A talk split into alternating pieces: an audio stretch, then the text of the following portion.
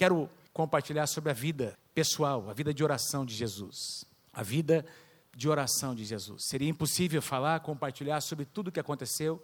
O pastor Trajano falou sobre isso de uma outra forma na semana passada, quando ele falou sobre o que Jesus fez, o que ele está fazendo e o que ele irá fazer por nós. Mais ou menos o conteúdo da mensagem do pastor Trajano. Ele veio, ele se doou, ele intercedeu por nós, deu a sua vida por nós. Hoje ele continua intercedendo, continua orando, está lá à destra de Deus, orando por você, por mim nessa manhã. E ele um dia virá. Ele está preparando o nosso lugar, preparando um lugar na presença de Deus. E ele virá um dia em glória, em poder e glória, para se encontrar com a sua igreja. Amém? Que dia glorioso que vai ser esse. Amém? Eu quero então compartilhar com vocês sobre a vida de oração de Jesus. Seria, como eu falei, impossível mencionar todos os momentos, mencionar as ocasiões, todas elas em que Jesus esteve orando, intercedendo, mas isso me chamou a atenção. Comecei a estudar nesses dias, essa semana principalmente, para ministrar o que eu iria compartilhar. E Deus me levou na Sua palavra a pensar, principalmente no Evangelho de Lucas. Lucas é um evangelho muito peculiar. E ninguém falou mais sobre a vida de oração de Jesus quanto Lucas. Aliás, sobre a vida de oração e o mover de Deus que veio por meio da oração porque Lucas escreveu também o livro de Atos, e você vai encontrar no livro de Atos o mover do Espírito Santo, você vai encontrar a descida do Espírito Santo. Ninguém conseguiu descrever, foi Lucas que escreveu, o mesmo autor do Evangelho de Lucas. Ele não esteve com Jesus, ele não foi um dos doze, mas ele escreveu com base, esteve com o apóstolo Paulo, uh, esteve também com Marcos, com Marcos que escreveu um dos evangelhos e conviveu com pessoas que estiveram com Jesus. Então, eu vou citar muito aqui o Evangelho de Lucas nessa manhã, mas quero começar com uma passagem que está em Hebreus capítulo 5. Hebreus 5, versículos 7 e 8. Esses dois versículos, quero ler em duas traduções nessa manhã. Esses dois versículos, eu creio que eles resumem a vida de Jesus, a vida de oração de Jesus. Olha o que diz na tradução atualizada: Ele, Jesus, nos dias da sua carne, tendo oferecido com forte clamor e lágrimas, orações e súplicas.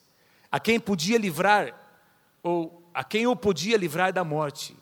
E tendo sido ouvido, foi ouvido porque Jesus ressuscitou ao terceiro dia. Então, nesse sentido, ele foi ouvido por causa da sua piedade, embora sendo filho, aprendeu a obediência pelas coisas que sofreu. Essas duas palavrinhas, orações e súplicas, são palavras diferentes. Orações aqui tem a ver com petições. O que nós fazemos muitas vezes, é, quando nós oramos, a gente pede, a gente clama, a gente, nós temos alvos de oração, e foi Jesus quem disse: Pedi e dar-se-vos-á. Amém? Então, a oração, é, petição faz parte da nossa oração. Jesus fez petições, orações aqui no sentido de petições, súplicas tem essa conotação de uma oração mais intensa, mais insistente. Se você está anotando aí, súplicas, o sentido é oração com dores oração com gemidos, é uma oração que vem lá do fundo da alma, não é só uma oração para pedir coisas, é uma oração com clamores que você sente o palpitar do próprio coração de Deus, e aqui diz: tendo sido ouvido, Jesus foi ouvido por Deus, nós somos ouvidos por Deus nas nossas orações. Na tradução NVI, o mesmo versículo diz assim, os mesmos dois versículos, na tradução NVI nós lemos dessa maneira: durante os seus dias de vida na terra, Jesus ofereceu orações e súplicas, muitas, talvez a maioria, não estão registradas. Jesus começou o seu ministério aos 30 anos de idade e com certeza antes disso teve uma vida de oração. Então, muitas dessas, talvez a maioria das orações de Jesus não estão registradas. Durante os seus dias na terra, ofereceu orações e súplicas em alta voz e com lágrimas. Com lágrimas. Interessante, você não vai encontrar na Bíblia muitas passagens que, falam, que vão falar sobre Jesus chorando, apenas duas. Lembra? Quando Lázaro, quando Jesus ouve sobre a morte do seu amigo Lázaro, é o menor versículo da Bíblia, João capítulo 11, diz lá: Jesus chorou. E lá no finalzinho do seu ministério, quando está vindo para ser crucificado, ele olha para a cidade de Jerusalém e a palavra de Deus diz que ele chora e ele declara: Você não reconheceu Jerusalém, Jerusalém, que matas os profetas, você não entendeu o momento da sua visitação. São as únicas duas ocasiões em que a palavra de Deus mostra ou diz explicitamente que Jesus chorou, mas aqui em Hebreus diz que ele ofereceu orações e súplicas em alta voz, com lágrimas. Com certeza, muitas vezes Jesus chorou nas suas orações. Isso não está registrado na Bíblia. Chorou por mim e por você, chorou pela igreja, chorou por nós, chorou por seus discípulos. Nós somos o fruto da oração, das lágrimas do Senhor Jesus aquele que podia salvar da morte, tendo ouvido, sendo ouvido, melhor dizendo, por causa da sua reverente submissão, embora sendo filho, aprendeu a obedecer por meio daquilo que sofreu, por meio daquilo que sofreu. Eu queria então falar sobre essa algumas das situações em que Jesus, em que nós encontramos Jesus orando. Tem muitas mais. A primeira delas, no seu batismo. Meus queridos, talvez você já tivesse, já tenha prestado atenção nesse detalhe, eu nunca tinha. Eu amo demais quando eu estou estudando assim para pregar, não é? Às vezes tem palavrinhas que saltam. Meu Deus, eu nunca tinha visto isso. Estava aqui claramente escondido na palavra. Eu vou mostrar para vocês algo que estava escondido, que eu encontrei aqui nesses dois versículos. Lucas capítulo 3, versículos 21 e 22. No batismo de Jesus, ele orou. Ele orou. Aliás, é a primeira menção na Bíblia, nos evangelhos, que diz que Jesus estava orando quando todo o povo estava sendo batizado, também Jesus o foi. Presta atenção nessa declaração. Enquanto ele estava orando, o céu se abriu e o Espírito Santo desceu sobre ele. Vou repetir. Enquanto ele estava orando, o céu se abriu e o Espírito Santo desceu sobre ele. Enquanto nós oramos, o céu se abre sobre nós. Meus queridos, o céu se abriu e o Espírito Santo desceu. Foi profetizado aqui sobre céus abertos. Não diz isso em nenhum outro evangelho, só Lucas. E Lucas foi um cara que não estava com Jesus e é o único que registra. Ele ouviu isso de alguém.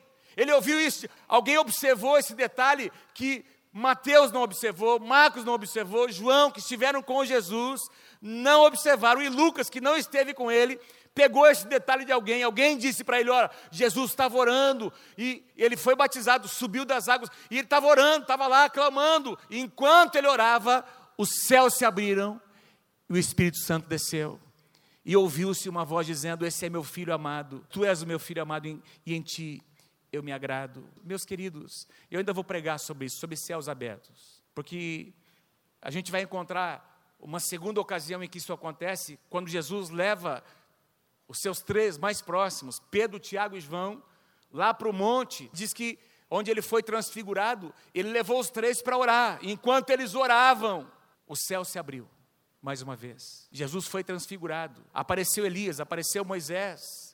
Uma revelação tremenda. E mais uma vez, Pedro estava dizendo: vamos armar aqui uma tenda para a gente aqui. Jesus, aí a voz, deixa eu dizer mais ou menos assim: como é que a voz veio dizendo assim: Pedro, cala a boca. Pedro, fica quieto ouça, esse é o meu filho, esse aí que está do seu lado, ele é, esse aí é o meu filho, ouça o que ele tem para dizer, para de falar, Pedro, os céus se abriram, amados, quando os céus se abrem, é hora de ouvir o que Deus está dizendo, quando os céus se abrem sobre nós, é hora da gente ouvir, quantos de vocês querem experimentar o céu se abrir sobre a tua vida, sobre a tua casa, a tua família, o teu ministério, as tuas células, a tua área pastoral, a tua supervisão, quem quer ver o céu se abrir, diga amém, fala para o teu irmão, tem que orar. A condição para os céus se abrirem é a oração. Se nós quisermos, eu vou apresentar a vocês uma palavra muito simples que eu vou entregar a vocês nessa manhã sobre oração. Depois nós vamos orar sobre, sobre situações de cura. E eu quero declarar em cada uma dessas ocasiões cinco, cinco declarações sobre a oração. Se nós quisermos ver os céus se abrirem e o Espírito Santo descer sobre nós, nós precisamos orar. Nós precisamos orar. Enquanto ele orava, enquanto ele estava orando, o céu se abriu. Amém? Você pode repetir comigo? Vamos lá? Se quisermos.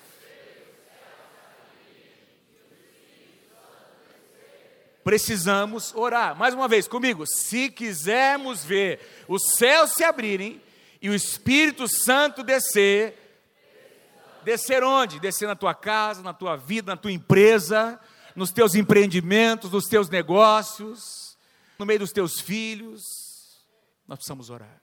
Uma segunda ocasião em que nós encontramos Jesus orando, numa época de decisão, Uma decisão talvez uma das mais importantes de Jesus. Ele precisava escolher quem ficaria com ele, quem seria treinado, quem iria dar continuidade ao seu ministério, quem seriam as colunas da igreja. E eu e você somos estamos aqui por causa dessa oração que Jesus fez. Ele passou a noite orando. Lucas, capítulo 6, versículos 12 e 13, num daqueles dias, Jesus saiu para o monte a fim de orar e passou a noite orando, meus queridos, passou a noite inteira orando a Deus. Ao amanhecer, chamou os seus discípulos, escolheu doze deles, ou seja, tinha muito mais do que doze, tinha muita gente, tinha já vários seguidores, que estavam ali acompanhando Jesus no seu ministério, e no meio dessa multidão de discípulos, Jesus escolheu doze, que Deus disse a ele enquanto ele orava: Olha, o nome do primeiro é esse, do segundo é aquele, e dentre eles tinha lá o, Judas. Jesus sabia, queridos, que ele um dia trairia. Jesus sabia que Pedro também o negaria. Ele sabia que na hora que ele mais precisaria deles, a maior parte deles fugiria, não, não estaria ali ao seu lado, mas que eles ainda seriam trabalhados, capacitados e se tornariam a base da sua igreja. Ao amanhecer, chamou os seus discípulos discípulos e escolheu doze, a quem também os designou como apóstolos. O ponto que eu quero trazer a vocês é que essa talvez tenha sido uma das decisões mais importantes na vida e no ministério de Jesus. Nenhum líder toma decisões importantes sem orar. Nenhum homem de Deus na sua casa toma decisões importantes sem orar muito. Tem gente mudando de cidade, tem gente mudando de emprego, tem gente pulando de igreja para igreja. Tem gente, meus queridos, abandonando coisas que Deus deu, abrindo mão de conquistas, por causa do impulso, porque pessoas estão aconselhando, dizendo isso, dizendo aquilo. Nós precisamos orar antes de tomar decisões. Deixa eu dizer de novo, nós precisamos orar antes de tomar decisões importantes. Decisões importantes, meus queridos, exigem intensidade nas nossas orações. Tem momentos em que nós precisamos intensificar. Tem momentos chaves na nossa vida, parece que existe uma mudança de estação na empresa, nos negócios, na família, com os filhos, fases importantes, fases diferentes que nós passamos em casa, por exemplo, com as crianças, com os filhos, na adolescência. Nós precisamos orar, amados. É fácil culpar, é fácil dizer: ah, o fulano falhou, ah, se acontecesse isso. E você, como pai, como mãe? E você, como pai, como sacerdote da sua casa? Deus está chamando você para entrar neste lugar, para orar, antes de tomar decisões, para não se arrepender de decisões equivocadas na sua vida. Quem pode dizer amém? Nós somos o resultado dessa decisão de Jesus. E nós também precisamos aprender a desenvolver esse hábito de orar antes de tomarmos decisões importantes. Ah, mas eu tenho que tomar hoje. Ah, ele não vai esperar. Espera. Por que não? Você tem uma resposta? Tem paz no coração? Então não decida, pede mais um tempo, negocia, espere Deus trazer aquela convicção, vai para este lugar, derrama o seu coração, quebranta a sua alma, ouça o que a tua esposa tem para dizer. Ouvi um amém de um homem, mas é verdade. Ouça o que a tua esposa tem para dizer. As esposas disseram amém. Ouça o que o teu marido tem a dizer. Aleluia. A primeira coisa que nós precisamos fazer em tempos de decisão é abrir a palavra e dobrar os nossos joelhos. Abrir a palavra e dobrar os nossos joelhos. Louvado seja o nome do Senhor. A gente vai perceber os discípulos fazendo a mesma coisa que Jesus fez. Jesus diz: Esperem aqui em Jerusalém, a promessa vai chegar. Eles não sabiam o que era. O que, é que eles foram fazer? O que a gente deve fazer quando a gente não sabe o que vai acontecer. Eles foram orar, foram interceder e o Espírito Santo veio sobre eles. Amém? o que me chama a atenção ali no Novo Testamento é ver a vida de oração que os discípulos tinham, porque alguém, esse impacto, esse referencial de vida de oração, eles receberam de quem? De Jesus. Logo no comecinho, do, do, ali no capítulo 3, se não me engano, de Atos 3 ou 4, a gente vai encontrar, acho que é o capítulo 3, Pedro e João subindo ao templo, para, diz lá, para a oração da hora nona. Eu fui pesquisar a hora, a hora nona por quê? Porque a primeira hora para os judeus era às seis horas da manhã. A primeira hora era às seis da manhã. A hora nona, às três da tarde. Na verdade, havia um costume dos judeus, os que praticavam o judaísmo, de pelo menos três vezes ao dia, eles oravam, paravam tudo que estavam fazendo para orar. estavam lá trabalhando, paravam para orar, para interceder, para voltar o seu coração. Diz que eles oravam às 9 horas da manhã, na terceira hora, a nona hora, que era às 15 horas, às 3 horas da tarde, e no pôr do sol. Pelo menos três vezes ao dia, provavelmente eles viram o mestre fazendo isso, Jesus fazendo, não sei, não diz isso, mas era um costume. Então, eles estavam ali indo às três horas da tarde, certa ocasião a igreja começou a crescer, queridos. Qual que foi a decisão dos apóstolos? Nós precisamos levantar aqui líderes, auxiliares, diáconos, para que nós não nos apartemos da palavra e da oração. Eram os pastores, presbíteros da igreja. Nós não podemos nos apartar da palavra e da oração. Amém? Em tempos de decisão, precisamos intensificar as nossas orações. Quem sabe alguns de vocês estejam aqui vivendo exatamente. Tem uma decisão para você tomar nessa semana, uma palavra, uma escolha, uma mudança. Intensifica a tua oração. Traz tua esposa com você. Princípio da concordância. Onde estiverem dois ou três reunidos em meu nome, eu estou no meio deles. O que for ligado na terra será ligado nos céus. O casal orando juntos. Quebrantem o coração juntos. E Deus vai responder as tuas orações. Quem está comigo aí, diga amém. Repete comigo lá, em tempos de decisão. Precisamos.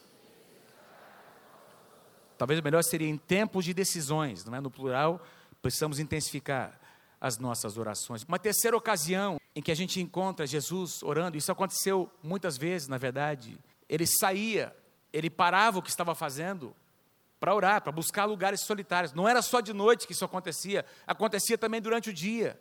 Lucas capítulo 5, versículos 15 e 16. A sua fama, porém, se divulgava cada vez mais. Está falando sobre Jesus. E grandes multidões se ajuntavam para ouvi-lo e serem curadas das suas enfermidades. Mas ele se retirava, de repente, meus queridos, ele se retirava e ali orava, se retirava, diz lá algumas vezes, para o deserto, para os montes, para a casa de alguém, para a sua própria casa, ele se retirava para orar. Presta atenção no que eu vou dizer a você, meus queridos. Presta atenção. Jesus esperou 30 anos para começar o seu ministério. Eu fico imaginando Jesus em Deus, sendo preparado para aquele momento, para aquela hora, até que o Kairos de Deus chegasse, o tempo de Deus, aos 30 anos, 30, o número 30 fala de maturidade, tem muitos exemplos na Bíblia, o número 30, ele fala de maturidade, então, Jesus esperando os 30 anos, agora, nesses 30 anos, não foi um esperar passivo, queridos, Deus estava mostrando para ele, dando estratégias, mostrando a ele onde ele iria primeiro, o que aconteceria. Jesus, com certeza, nas suas orações, no seu tempo com Deus, estava antevendo o que iria acontecer. Agora, quando ele começa o seu ministério, é uma explosão de milagres. Gente, de repente, ele começa a pregar, começa a ensinar, e come, as curas começam a acontecer. Diz aqui que a sua fama se divulgava cada vez mais. Jesus tornou-se um homem famoso.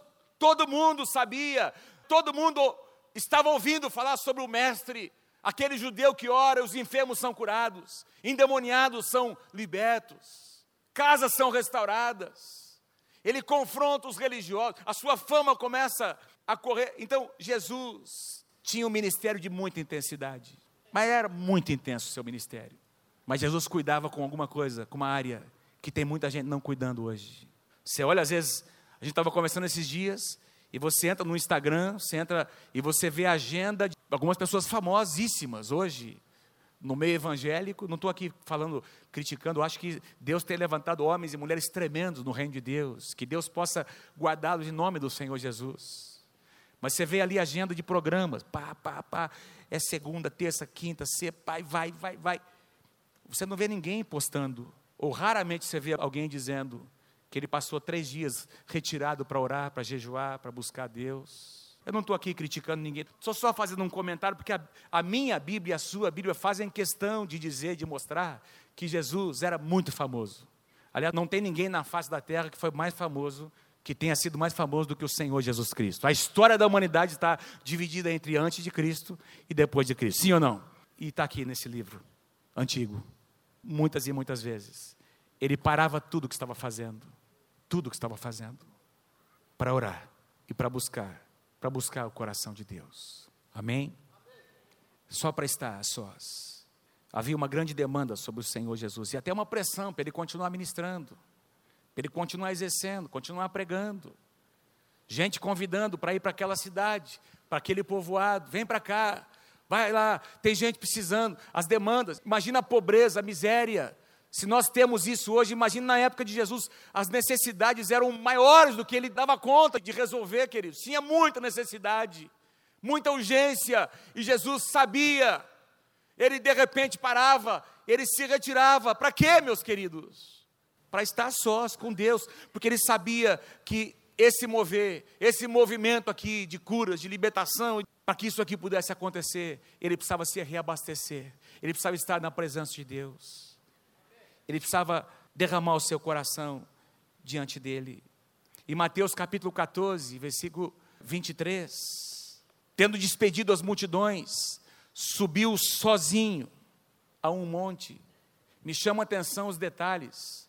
Tinha ocasiões em que ele levava os discípulos, às vezes saiu lá, ia com 70, orou por eles, enviou de dois em dois, levava os doze, levava os três, mas tinha muitas e muitas ocasiões em que ele ia sozinho, subiu sozinho ao monte para orar.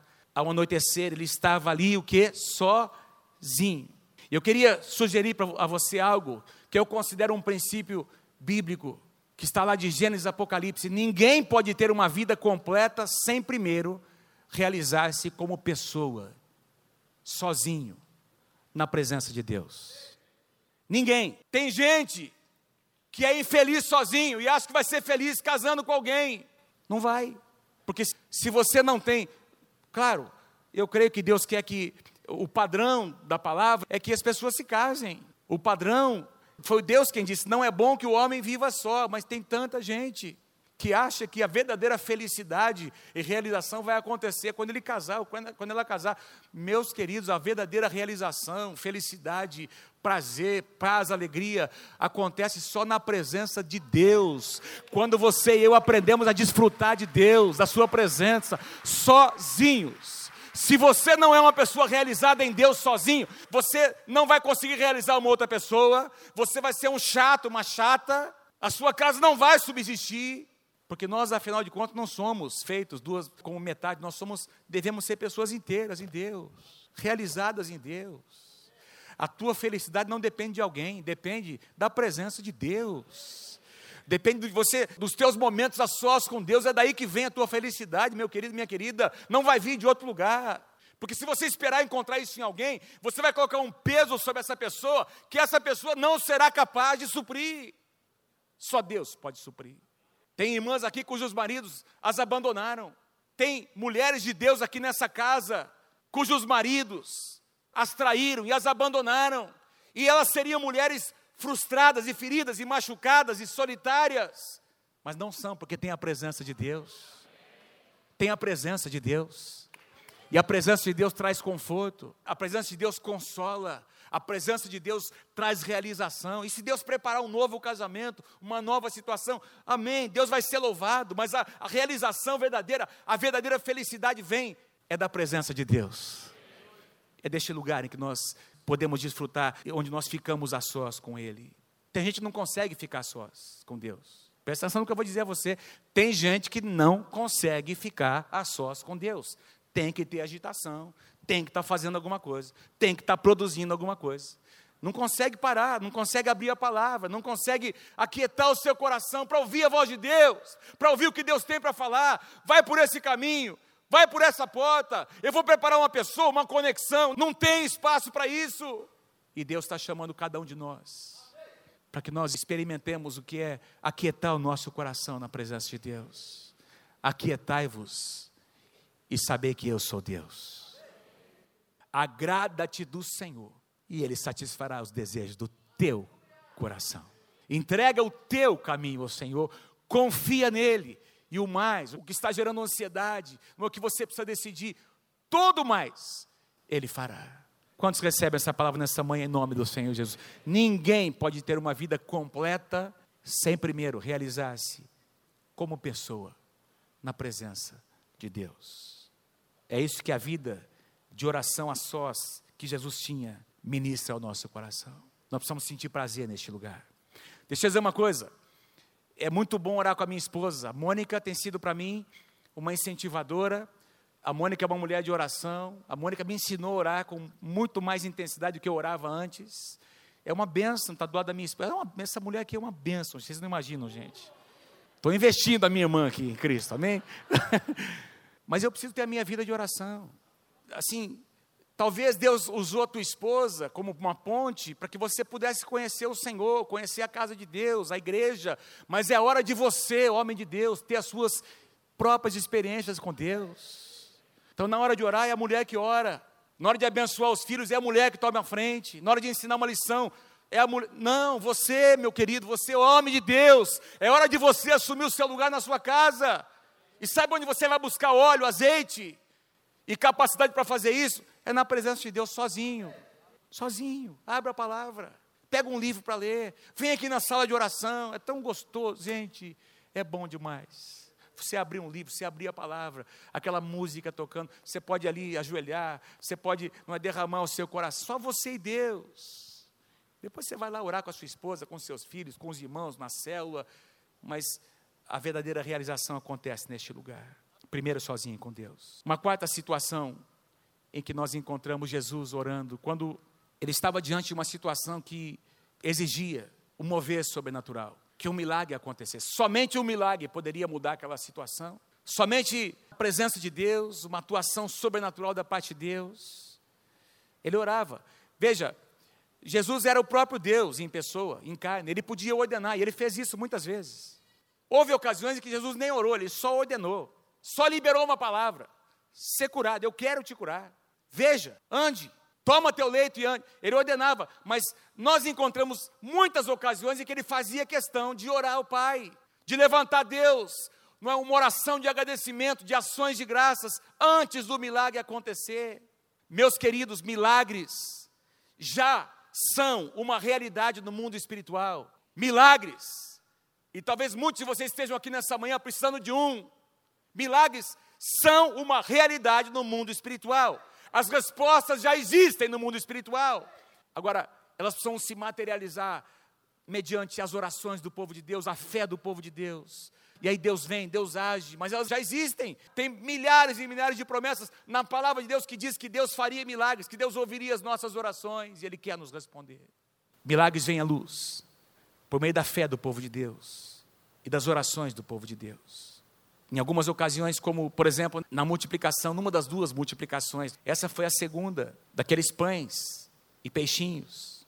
Mateus capítulo 15, versículo 36, tinha lá uma multidão para ser alimentada, depois de tomar os sete pães e os peixes e dar graças. Jesus orou, no seu coração ele enxergou o milagre, ele viu o milagre acontecendo. Ele sabia que o milagre estaria iria acontecer. Ele começa a partir aqueles pães e os pães começam a se multiplicar. O nosso Deus é o Deus da multiplicação. Ele tem poder para isso.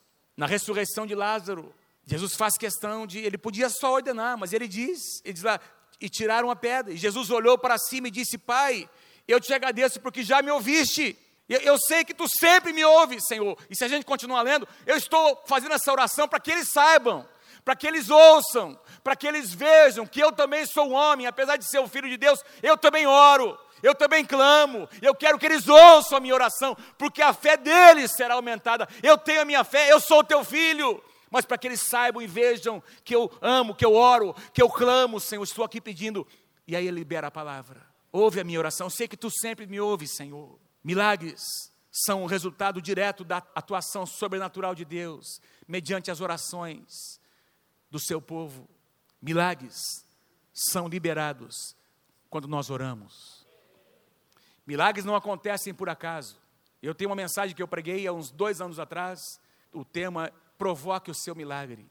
Todos os milagres na Bíblia foram provocados por alguém. Alguém pediu, alguém clamou, alguém buscou, alguém fez mais do que outros, alguém rompeu. Aquela mulher com fluxo de sangue, ela provocou o milagre dela. Quantas mulheres, quantas pessoas tinham problemas parecidos por anos a fio, gastando também né, os seus recursos com médicos, como aconteceu com ela, mas foi ela que rompeu, foi ela que decidiu, ela provocou o milagre, ela fez alguma coisa que os outros não fizeram. E eu estou falando sobre a não aceitação de situações que às vezes estão aí perdurando, e Deus quer colocar no seu coração, homem de Deus, mulher de Deus, um inconformismo santo. Eu quero ver o meu milagre acontecer dentro da minha casa, Eu quero ver essa situação romper. Eu quero ver essa situação mudar. Se eu estou esperando essa porta se abrir, e você provoca pela sua atitude, não significa obras, não é que você merece alguma coisa, mas é que Deus espera de mim, de você, uma atitude, uma proatividade, meus queridos, uma resposta ao que Ele já fez na cruz do Calvário. O milagre acontece porque já foi conquistado lá na cruz, mas alguém tem que provocar uma demanda sobre isso. Está disponível, tem que ser tomado. É como uma caixa d'água, tem lá um reservatório. Se você abrir a torneira, vai sair água. Assim são os milagres de Deus. Estão disponíveis, já existem no mundo espiritual. Precisam ser liberados, ativados. Talvez seja a melhor palavra pelas nossas orações, pelos nossos posicionamentos. Quem está comigo aí, diga amém. Repete comigo lá: milagres são liberados. Diga assim, e ativados quando nós oramos. Fala para o teu irmão, Deus quer liberar milagres sobre a tua vida, tua casa, em nome de Jesus. A última ocasião em que eu quero mostrar a vocês Jesus orando de uma forma talvez muito intensa. Jesus no Getsemane, Mateus capítulo 26, do versículo 36 ao 38. Essa passagem eu gostaria que todos nós, obrigado, lêssemos juntos. Você consegue enxergar aqui em cima? Vamos ler junto? Mateus 26, 36 a 38. Vamos lá comigo. Então, Jesus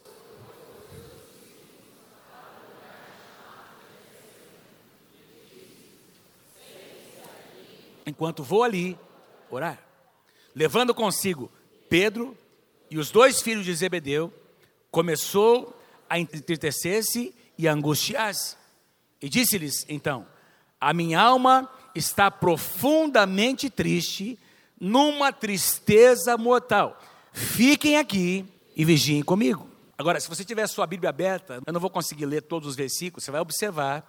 Lembra que Jesus Daí sai um pouco afastado ali dos três, e quando volta, encontra os três intercedendo, clamando, tendo visões, né? e sonhos, tendo visões e sonhos. Mais uma vez eu me chama a atenção os detalhes. Diz que eles estavam dormindo o sono da tristeza.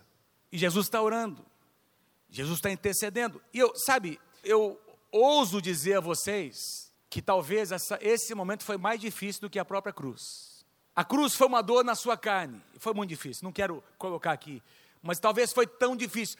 Digamos assim, a agonia que Jesus começou a sentir, a luta na sua alma, que foi algo tão, tão intenso, tão forte, meus queridos, que você vai perceber, houve até uma luta na sua alma. Senhor, se é possível, será que é possível, Senhor? A alma de Jesus, a carne dele como a nossa, sentindo, Senhor, se for possível, passa de mim. Mas logo em seguida ele já diz: Não, mas, Senhor, que se faça a tua vontade, não a minha. Lutas lutas. Presta atenção em algo interessante. Getsemane, nós conhecemos esse jardim lá em Jerusalém, quando nós fomos.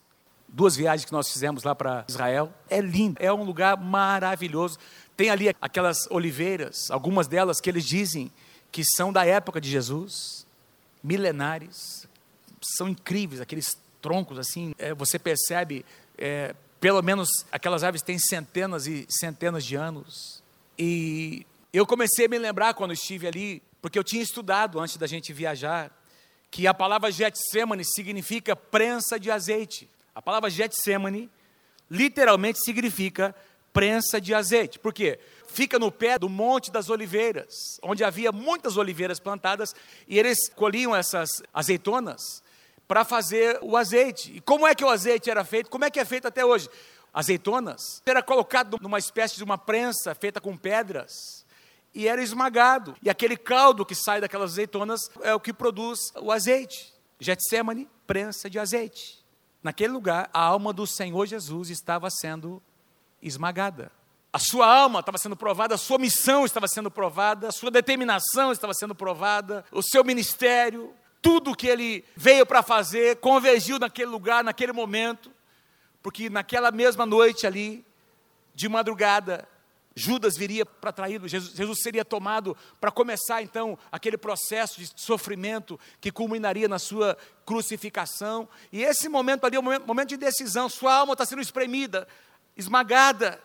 Mas louvado seja o nome do Senhor, que daquela azeitona, daquelas azeitonas saíram o azeite, que até hoje tocam as nossas vidas. O azeite fala da unção do Espírito, daquela experiência de ser esmagado, né, de ser provado saiu o melhor azeite. Lucas 22, 44, uma outra passagem que me chama a atenção, eu coloquei aqui. Uma passagem paralela. Olha o que diz aqui. Estando angustiado, Jesus orou mais intensamente. Presta atenção, queridos. Estando angustiado, Jesus orou mais intensamente. Pergunto a você: quando você passa por provações e se sente angustiado, o que é que você faz? O que é que você faz quando a provação vem? Não, não, a gente não passa por isso, você não passa por isso. Talvez não que Jesus passou, mas Todo mundo aqui já enfrentou provações, desertos, já enfrentou esse momento de, de ser prensado para que o azeite venha. Todo mundo aqui já experimentou, e quem sabe alguns estejam experimentando. Diz aqui na minha e na sua Bíblia, quando ele estava sendo exprimido, amados, experimentando angústia na sua alma, o que é que ele fez? Ele começou a reclamar de Deus, começou a questionar Deus: Senhor, por que, que isso está acontecendo comigo? Eu fiz tudo, Senhor.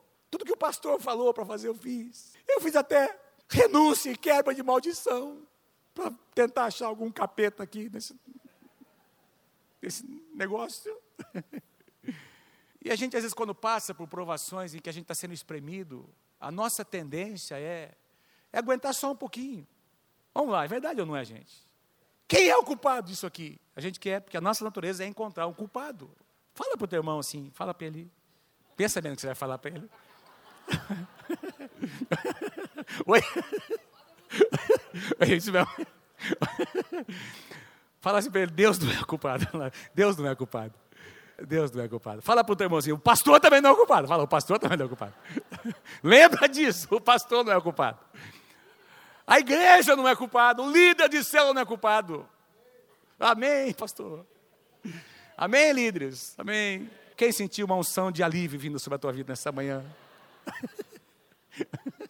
Uma unção de refrigério. Oh, eu não sou eu o culpado. Tem tanta gente que culpa, quer achar o culpado.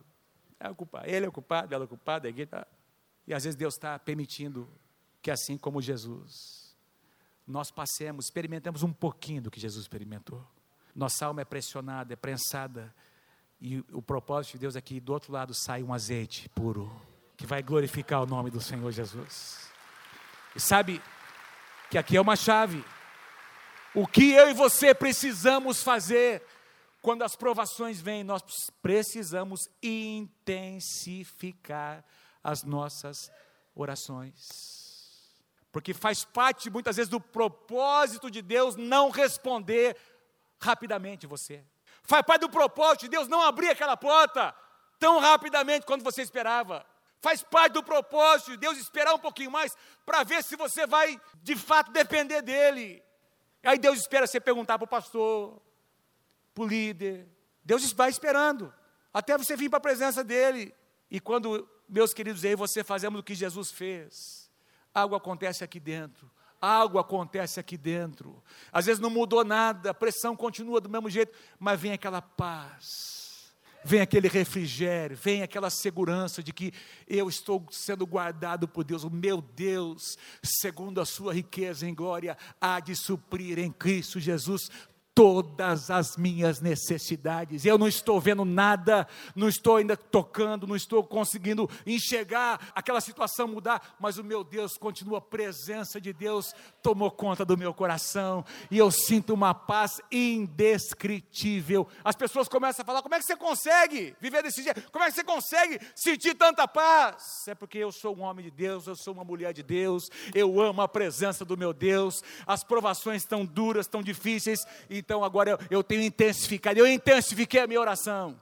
E aí a presença de Deus encheu o meu coração.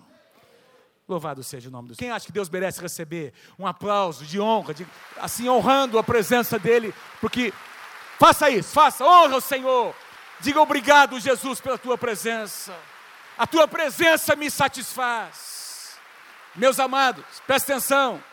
Presta atenção no nível de agonia. Estando angustiado, intensificou a oração. E aí, presta atenção no nível de agonia, queridos. E o seu suor era como gotas de sangue tem aí um estudo médico sobre, se você for avaliar ali, tem um estudo, tem um estudo do ponto de vista científico. A agonia era tal de Jesus, dizem os entendidos, que ele começou a ter microhemorragias nos seus vasos sanguíneos, nas suas glândulas sudoríparas. Então, começou a ter essas microhemorragias misturadas com sangue, com, com suor. Por isso ele transpirou tal nível de estresse emocional, tal dificuldade, tal intensidade da provação. Mas quanto mais Jesus passava por essa situação tão difícil e inexplicável, mais ele intensificava a sua oração. Mais intensificava. Mais ele intensificava. Fala para o teu irmão assim: meu irmão, é hora de intensificar as nossas orações. Vamos intensificar as nossas orações. Vamos intensificar. Podia falar com vocês muito aqui. O apóstolo Tiago escreve, eu não coloquei aqui, mas ele diz assim: Meus irmãos, meus amados, ele diz lá, tende por motivo de grande alegria quando vocês passarem por diversas provações. Porque a provação da vossa fé vai produzir em vocês perseverança. E a perseverança vai tornar você um homem aprovado, uma mulher aprovada diante de Deus. O apóstolo Pedro diz, na sua primeira carta, não se surpreendam quando o fogo que surge no meio de vocês vier. Não fiquem surpresos, como se alguma coisa assim diferente, especial, estivesse acontecendo. É Deus. É Deus que vem para provar. É Deus que vem e Ele permite essas situações para que nós possamos experimentar. Pedro diz assim: um pouquinho dos sofrimentos que Jesus experimentou. Para que nós possamos nos tornar participantes daquilo que Ele fez por nós. Louvado seja o nome do Senhor. Quando passamos por provações, a chave é orar, intensificar as nossas orações. Deus está colocando uma chave nas tuas mãos nessa manhã. Quem quer receber essa chave? Diga, eu quero pegar essa chave, pastor. Eu quero pegar essa chave em nome de Jesus. Qual é a chave? Intensifica as tuas orações. Intensifica as tuas orações. Para a gente lembrar dos cinco princípios ou verdades que a gente aprendeu hoje, se quisermos ver, vamos ler comigo lá, vamos lá? Se quisermos ver,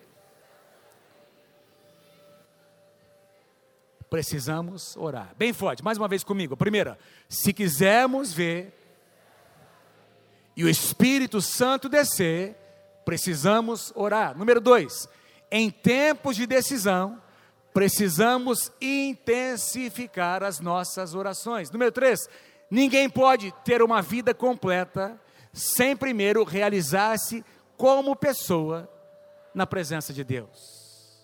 Milagres são liberados quando oramos, e nesta manhã eles serão liberados em nome do Senhor Jesus. E para finalizar, quando passamos por provações, a chave é orar.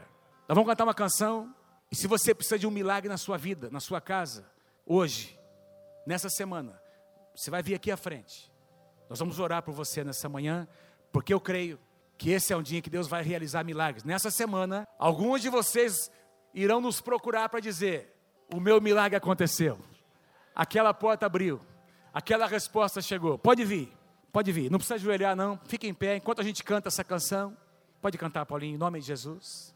Vamos cantar. Vem com fé nessa manhã. Aleluia, Senhor.